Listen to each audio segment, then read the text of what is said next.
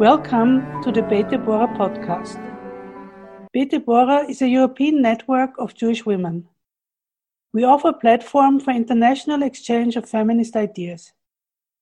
We talk with Jewish women about their aims, their activities, and their achievements. With this, we want to make women more visible and strengthen their position in society in general and in the Jewish world.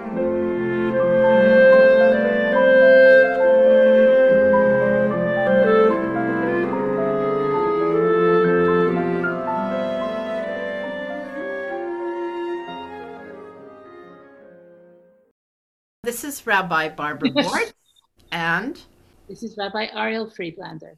And uh, Ariel, where are you at the moment? I live in Modena, in Italy. Um, not many people seem to know where it is. Yeah, no, where exactly is it? It's not far from Bologna, which probably more people have heard on, but it is very famous for three reasons at least, and one of them usually somebody has heard of. It's the home of balsamico, balsamic vinegar. Mm. Oh, yes, of course. And it um, is also the birthplace and the burial place of the uh, opera singer Pavarotti, is from uh, Modena. And finally, depending on your interests, it's the home of Ferrari. So um, this neighborhood, this area is kind of like the Detroit of Italy. Well, hopefully a little better level than Detroit. So I'm uh, I'm up in Newcastle upon Tyne, and uh, also many people don't know where that is. um, I, people from, from, from England do, but mostly when I speak to people, they say, "Oh, so you, you you live in London or you're from London?" I no, no. England and London are not synonymous. so I'm um, I'm about 95 miles south of the Scottish border, 350 miles from London, really, um, on the east side, east coast. And what is Newcastle famous for? Um, coal. football, yeah. uh, coal, like bringing coal to Newcastle. They used to do a lot of shipbuilding, um, but it is quite a the the the what's that run called that takes place here? And the Great North, Great North Run. The Great North Run takes place here. Thank you. It's usually around the High Holy Days. You have a fantastic bridge as well, don't you? We yes, we have we have some lovely. We, we have we have a particularly the new Millennial Bridge and we have some good galleries. It's a lot of culture here. Um, and just south of the river is Gateshead. Um, uh-huh. And Gateshead is very famous, uh, very, very famous yeshiva for ultra Orthodox. Not Hasidic. A lot of people get that confused. It's not Hasidic. It's they were actually misnagdim. That is Lithuanian rationalists who didn't like the Hasidim. So, um, so you obviously know about Beit Devorah.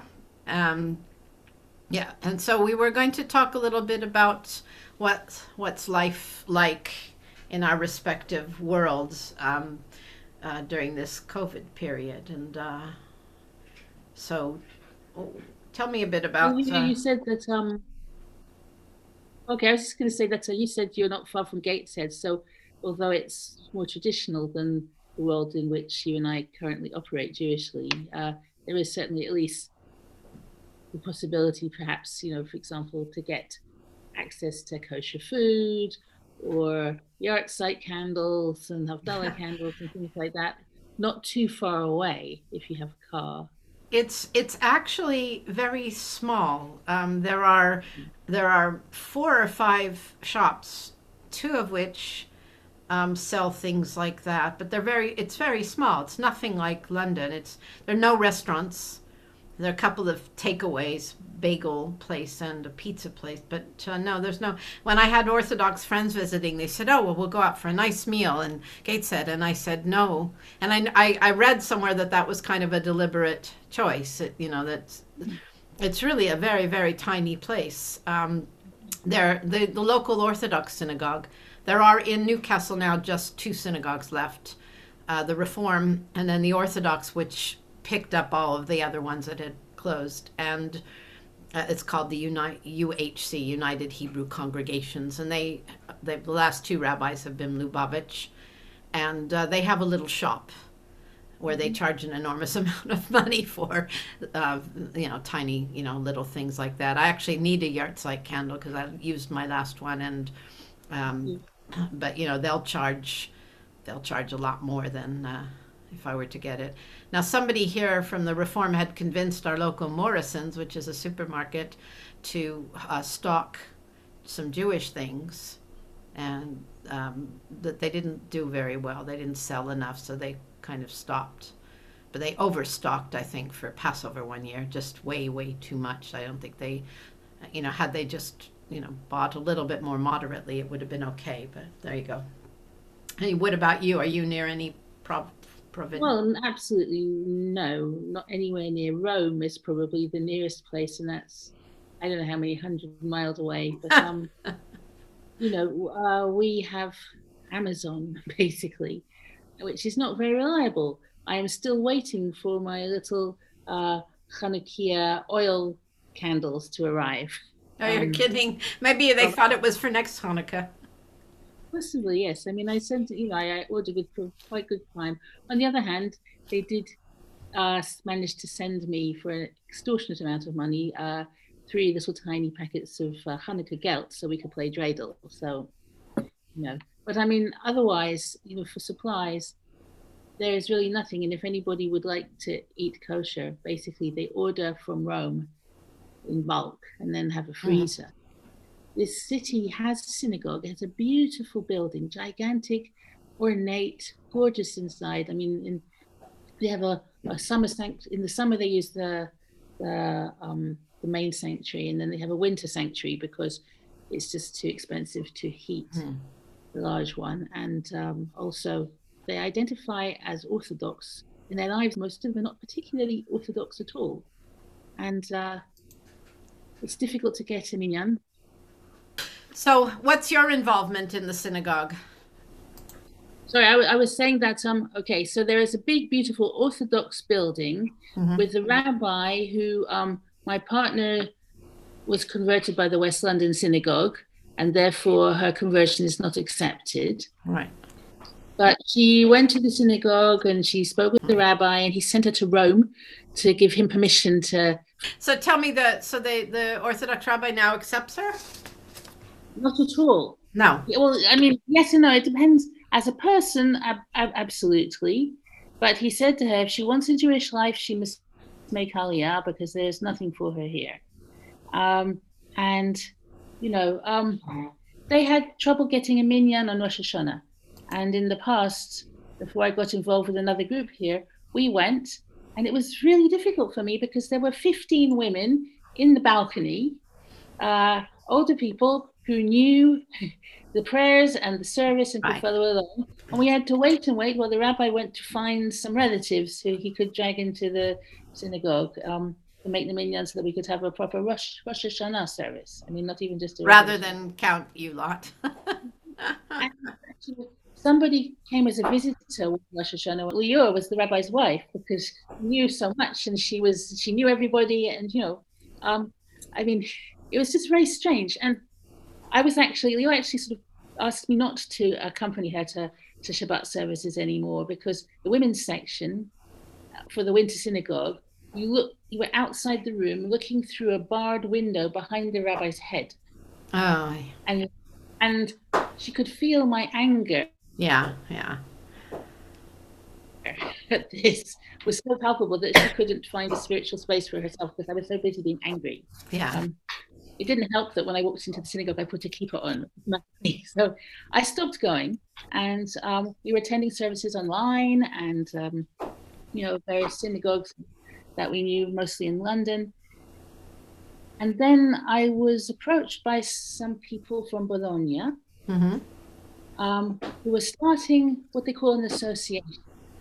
Uh, it's really what we, I guess we would call a chavurah, but it's not a synagogue officially, I Yeah. think tax reasons at this moment. Mhm. And there aren't enough people in Bologna or any other town um, to have individual groups. But if we gathered everybody together, centered at this point in Bologna because it seemed to be easiest for everyone to travel. They wanted to start uh, uh, a chavura, basically. Wonderful.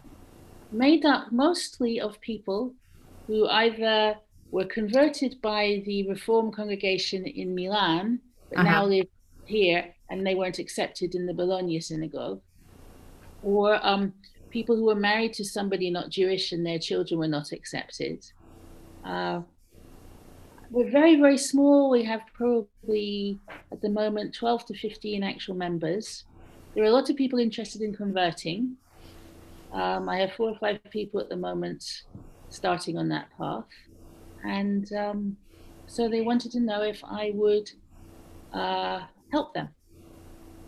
And uh, so I've started to do that. And that was about two years ago. Yeah. And now, I mean, they don't have much money. They give me something, you know, uh, not what one is. I mean, they give me what they can. Right. They try to be fair, and um, I uh, teach. They, they charge for the classes that I teach for Introduction to Judaism and Hebrew, and so then they can make that reasonable. So that's fine. Right.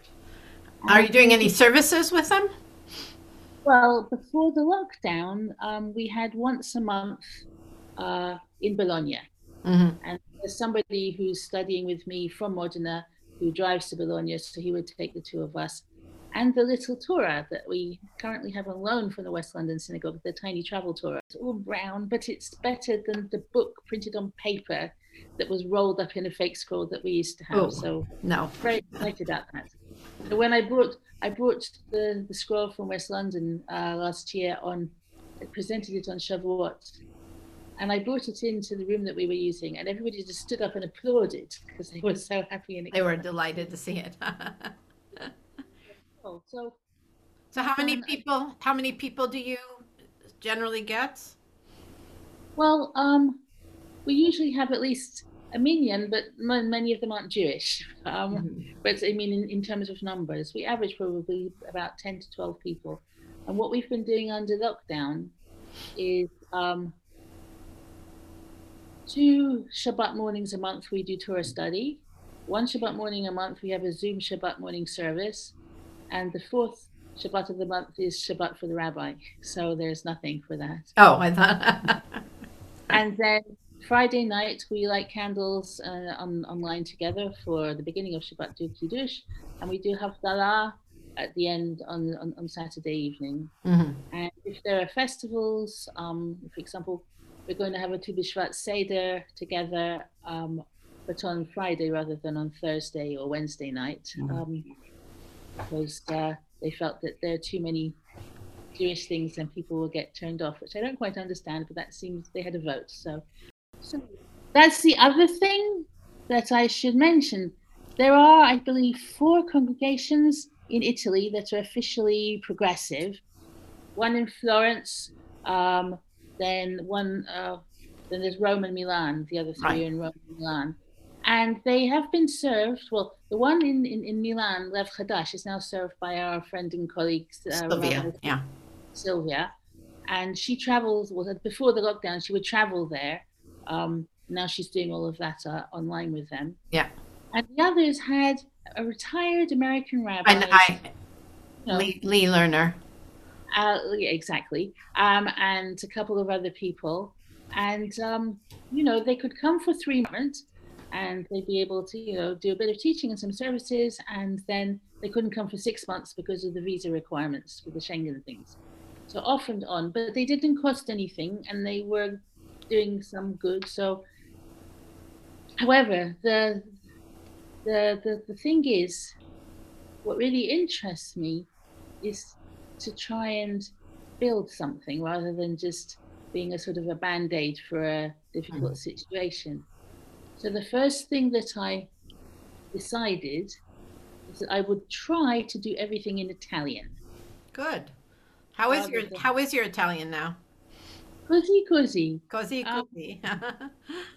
you know, it's not. It's a lot better than it was. Yeah. But still, um, if I can beforehand, and this actually under lockdown conditions has been very helpful because I can write something out, write it out, yeah. it beforehand, and then improvise on top of that. And I'm trying to move to more from myself, but I have the confidence, and they also have the confidence, at least, that they will have the information.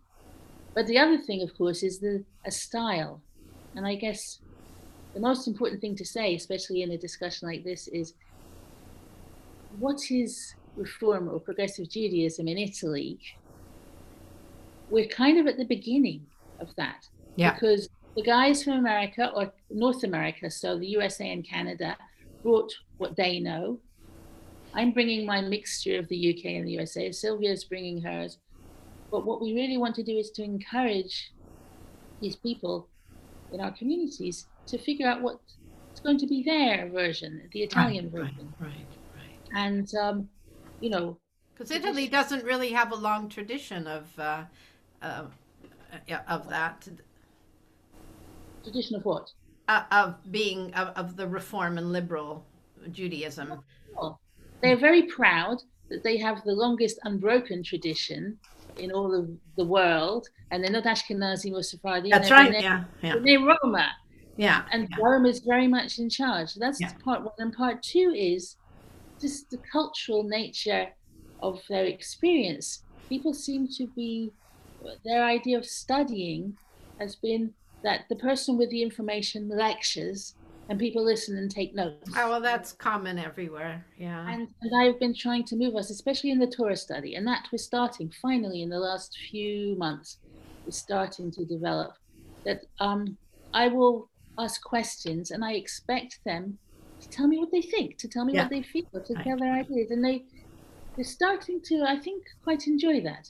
Does does Zoom? Do you think the Zoom um, type style of study helps that, or I think the Zoom type study has been very helpful to us for probably a couple of reasons. Uh, first of all, because we are all living in different towns and cities, um, it actually means that more people are able to be present more often right, without having to travel. right, And so uh, that helps with the study. And also because we had just really begun, we had only begun a few months before to meet in person before the lockdown. Um, it's helped us to build an identity as a group yeah, gathering together because of this regularity and because it's easier to get together. You know, in the last month, finally, sadly, and sort of suddenly for us, COVID has started to affect us more directly. Not actual members, but parents and relatives. right, And in the- and in the last three weeks, the father of one member, the mother of another one, and the aunt and cousin of the same person just this week have died. None of them are Jewish, Mhm. the, the, the relatives, but the, the Jewish or becoming Jewish people who were mourning wanted to mark yeah, this in some wanted some comfort and consolation from some kind of religious ritual. So actually, yesterday we had uh, we said Kaddish for the mother of the president of our our association, uh, who died of COVID about three weeks ago. Um, but because of the hospital and the funeral, the funeral didn't happen until this week. And uh, I said we have usually between 10 and 12 people on average. We had 41 people gather last night to be together with this person and to, to say to say the Kaddish together, Mm. and that is incredible and wonder. I mean, it's sad reason, but a wonderful thing that people are able able to do that. yeah, Um, and you know, I think it's a question for many people when there is no more lockdown.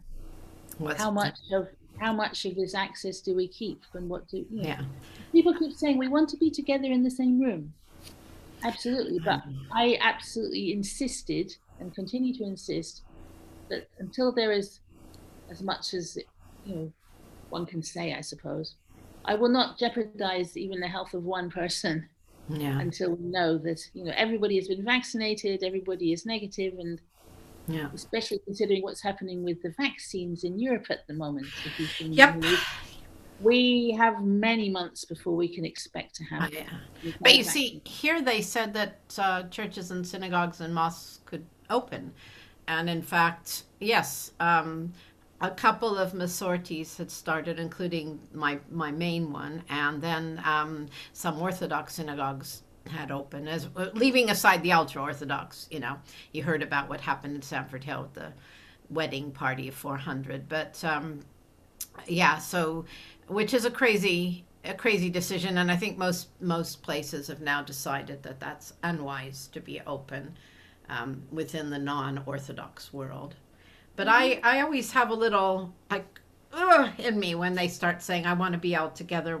Can't wait to be in because I go ev- I go all over the world, you know now, um, and and I won't be able to do that once they start meeting in homes. But in terms of synagogue life, yeah, none of the synagogues I knew had a regular get together for say Havdalah. Um, and almost none of them had people coming on a you know on a regular basis to you know to prayers you know daily prayers and things or weekly daily prayers if you know what i mean like a sunday or a monday whatever. Uh, and now that's that's possible. It is possible. And um, I've, I've noticed that the american reform rabbis i'm sure you're on the same facebook page are discussing you know how, how do you do that?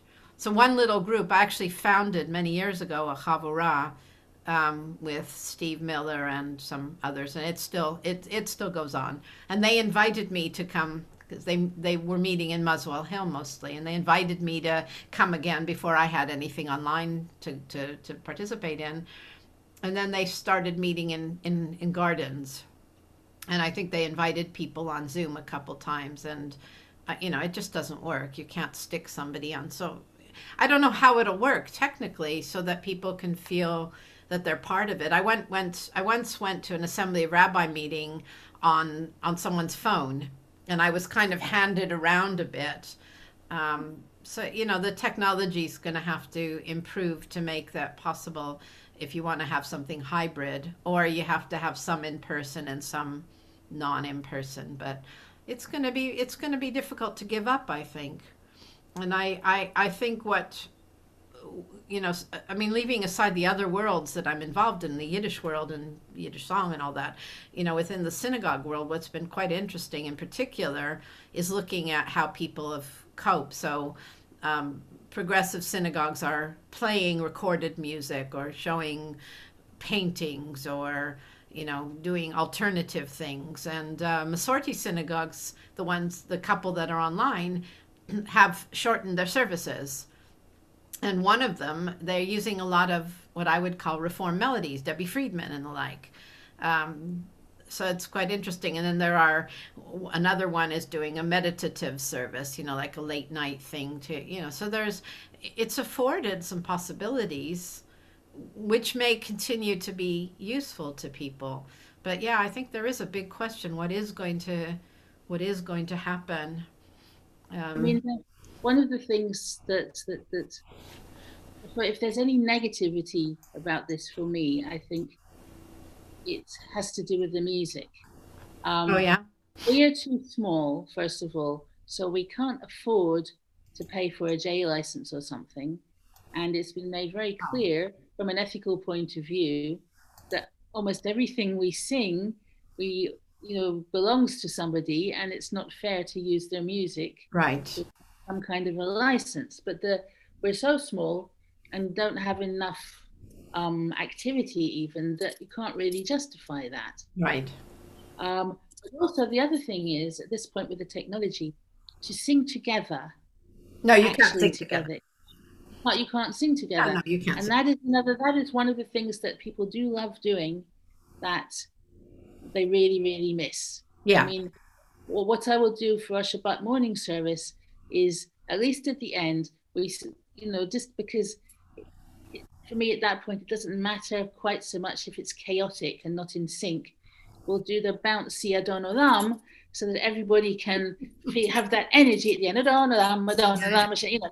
And even if it's not in sync it's kind of it, it works okay and people end the service with quite a joyous feeling. But you know you you can't do the rest of it. And I'm not very good at singing, but that doesn't matter. I think the fact of people being able to sing together is another element that for some people is a very spiritual thing that they will look for and, and want and need from the service. And that that will only return when we're able to be together again. So Yeah, I mean, really- I, I do lead services now, and so people have to be uh, singing with me. Um, you know, when I do some davening, um, they have to be singing with me, but on on mute. And the only time the services I go to unmute is for Kaddish, um, and that's and, and, you know, and then they the singing is yeah. I think you're quite right. I think um, I also miss that the, the the harmony. You know, the the ability to have harmony, and I think I don't know how they'll manage. I mean, there's got to be some technical way to make that work better. You know, that there's somebody's got to be able to figure out how to uh, how to make it so that you can play together. Um, you know, as a, a distance. we can see from all the videos online uh, that it's possible to edit things together. Yeah, no, but you have to have a you, you have to get a um a, a track and it has to be timed and you have to sing to that time. It's and then it has to be edited together. It's quite a complicated thing and it's not the same. It, you know, that would be a spectator sport. I'd be I wish I had more you know, I think if I would be a genius, you know, if I could figure out how you and I could now sing a song together in real time that wasn't uh, chaotic and and out of sync, you know, that would be so I, I'm sure somebody's working on that technology. I think if they can do that, I wonder. I wonder whether there'll be an enormous change in how we even view buildings. So there's somebody here in England, Matt Plen, who's the, actually the chair of Masorti, who's written this big article about how you know synagogues are failing Jews. I mean, everybody's been saying that for years. Um, and you know, cause jews don't want to pray but you know it's very interesting how many people are coming to pray or to participate you know um, is it about the building then you know is it is it that people like being in their pajamas and their but you know it's funny because this Masorti you think are going to be more traditional and yet i'm what i see people's houses and there are people in there who are you know chatting on the phone or knitting or um, so it's like a soundtrack. And yeah that's right yes. Well that that is okay but you know it's it's they're not they don't have the same kind of um, demeanor and and and uh, posture that they would have were they to be in a synagogue and it's also well, it's also difficult, for example, for the, any prayer that you have to stand. Yeah. Um, you stand and lift up your computer. Or not, I mean, many people, and, I, and I've noticed, for example, people who stand and leave the computer where it is. It's very distracting then to see people's midriffs. that's right their boobs i have to put a bra- i have to put a bra on because otherwise i don't wear a bra except when i'm online and because people are going to see you like that. You know, but you know, it, it, it changes the way that it changes the physical way that That's right. Well, you can always shift over and stand, you know. But yeah, I do think you- you're. I think you're right. And, and then thinking of the physical, I suppose, I guess the other thing, obviously, that's impossible and difficult at the moment for us in this situation, but I guess for everybody really, is um, when people are sick, not being able to Yeah, yeah, that is the hard thing. Be with them. And Yeah. also when people are grieving or mourning or, you know, the physical presence of another person in the same place as you, there are messages of comfort that come that are not verbal and we cannot transmit those through through the screen. You know, Leo's mum uh, caught caught the COVID um, from her carer, who caught it at her church, although the priest said there was no danger. Um, we are very very lucky that she came back from the hospital, because she's you know, but when she was in the hospital, we couldn't talk to her. Leo could not talk to her mum because Right, you right. know, and then finally there was a kind doctor who had her own phone and she said, I will hold the do a video call with your mum and she kind of held the phone up so that Leo could see her mum. And it was like watching some kind of a science fiction movie because the room was white. You know, not being able to, to hold somebody's hand, I think, is the most devastating, the simplest thing and the and the thing that is the most important that we cannot do now for any reason. For love, for comfort. No, I can't. Um, you know. That's why I'm so happy I have the dogs. I get my cuddles. I get my warmth and my cuddles, and you know, from from uh, from my canine companions. That's uh, and you obviously from your cats. But yeah, I think I, I think for those people who've had mild cases, being able to come on your synagogue's Zoom page and say I, I've got COVID is, and it means that people can send food and like. Um, I think it's yeah. I'm making phone calls for another charity. They're not Jewish at all, but it is interesting. Those people that have inner resources and interests cope better. And I think that the community, having a, a synagogue community or a church one for that matter, but I think we're better because we have so many opportunities. So the Friday nights, the Havdalahs, the sometimes services, the lectures, the, you know, whatever opportunities, people are taking advantage of that. Um, you know, that, that actually is a, it, it is a comfort. It is a, a, a way of not leaving people alone. Um, it isn't physical, but it is something. I, I haven't I haven't been called. I, I was called if I could go see someone in hospital, but I didn't answer in time, so they got the Orthodox rabbi to go. Um, I haven't myself done any funerals online um, uh, or, or, anything like that, um, but I've spoken to my colleagues who you know who have, uh, and I think uh, yeah, that is hard. Yeah, and I guess that leads that leads to uh, another question probably, which is for me at least we're talking about what we can do for other people, but rabbis burning out now. Yeah. Well, where do you get where do you get support for you when you're not being helping doing something to help other people? Well, I guess you could say that about a lot of people who are caring. Uh, you know, I have nurse friends, and uh, I mean, I'm not I'm not carrying the burden of a synagogue, but it is, you know, I um, and you're you're working part time. So, um, but I think that is a common problem for people who are coping with dealing with other people. Um, I you know I, I guess you know you get it from your your partner if you have one or your your dogs if you don't.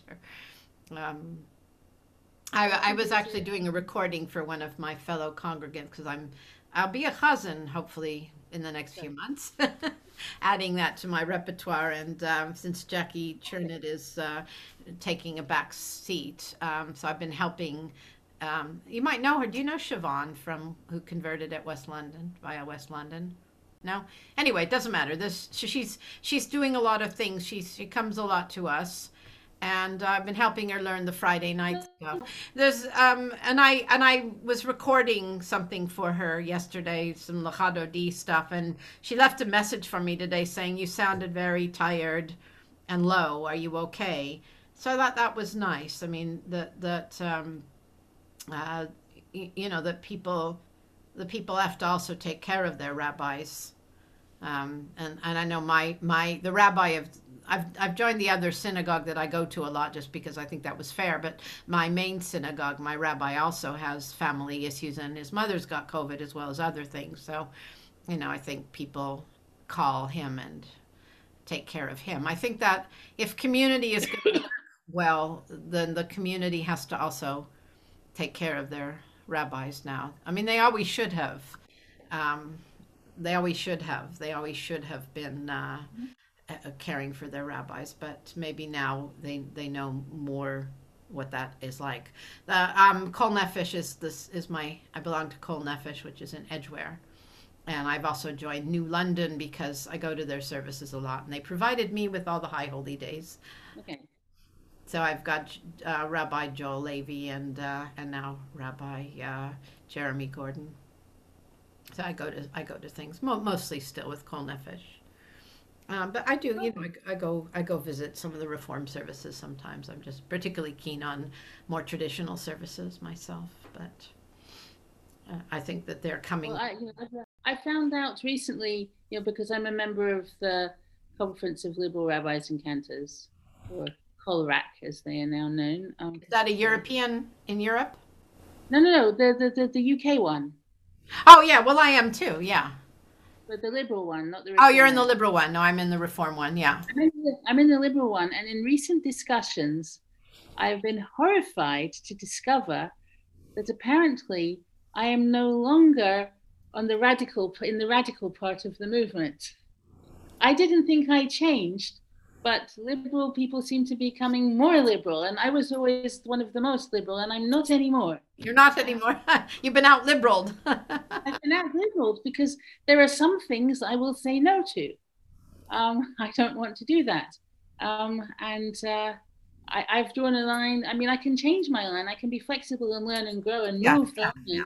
But where I had the line is no longer the the um, most extreme part. I'm suddenly somewhere in the middle, if not even more towards the more traditional of the liberal movement, which is very, very shocking. Um, that is um, interesting, yeah.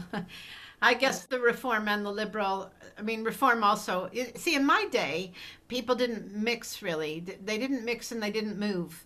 Um, people who were liberal were liberal and people who were reform were reform. And when the first discussions came about amalgamating the two movements, what I saw happening wasn't one movement, but three movements uh, an extreme left, an extreme right, and a middle of the road one. I, I think, had some of the more right, wing rabbis still been alive, they might very well have migrated to uh, Masorti. And that is happening. That is happening. There are a number of rabbis in Masorti.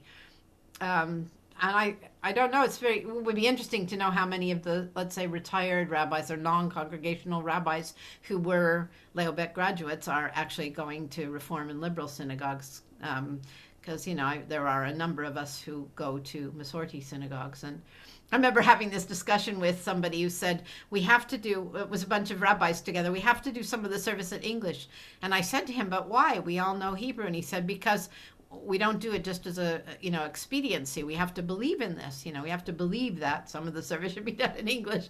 So i think for some people moving away from that has been helpful. But i, I do see in this covid time that there are there are ways in which they're coming a, a bit more closely knit as i said in terms of there's a very big I call it the Rogue Shabbat, Zoom Shabbat, which is a, an outgrowth of the New North London, whose rabbi wasn't that happy at first, but um, their their service has it's very short, and there's an enormous amount of community discussion in there, and they don't do a musaf, and I don't think even the um, at New London the, the Chazan there doesn't do a repetition, um, so everything is much shorter, and you hear they're doing things that I was surprised at. Adonai Nobody ever does that before. You know, has done that before in in those contexts. You just don't do it. So it is quite interesting watching um, some some. You, you may not see a same kind of change in reform and liberal as you'll see in these middle synagogues where they're where they straddle both traditions. So it is quite it, it is quite interesting. Um, yeah, and then just talking to my my uh, reform colleagues is I, I don't I don't have much contact with liberals, you know, a couple of people, but I was always a reform Jew. But you know, I to be honest, there's so much um, intermingling and people moving back and forth that never happened, and I think. I, you know, I think they will at one day. Uh, they will one day get together. I, I can't see them not. Once, once, once the old rabbis who every time it's mentioned stand up and say, "Over my dead body." Well, no, they're they're those those guys aren't around anymore. Well, there are still a few. There's still a few, one or two. Maybe um, one or two, but not not not not not like it used to be. I I don't. Yeah. But I just stand. They start shouting about John Rayner and Sidney Brichto, and you know. Yeah, well, they're not around any longer either. You know.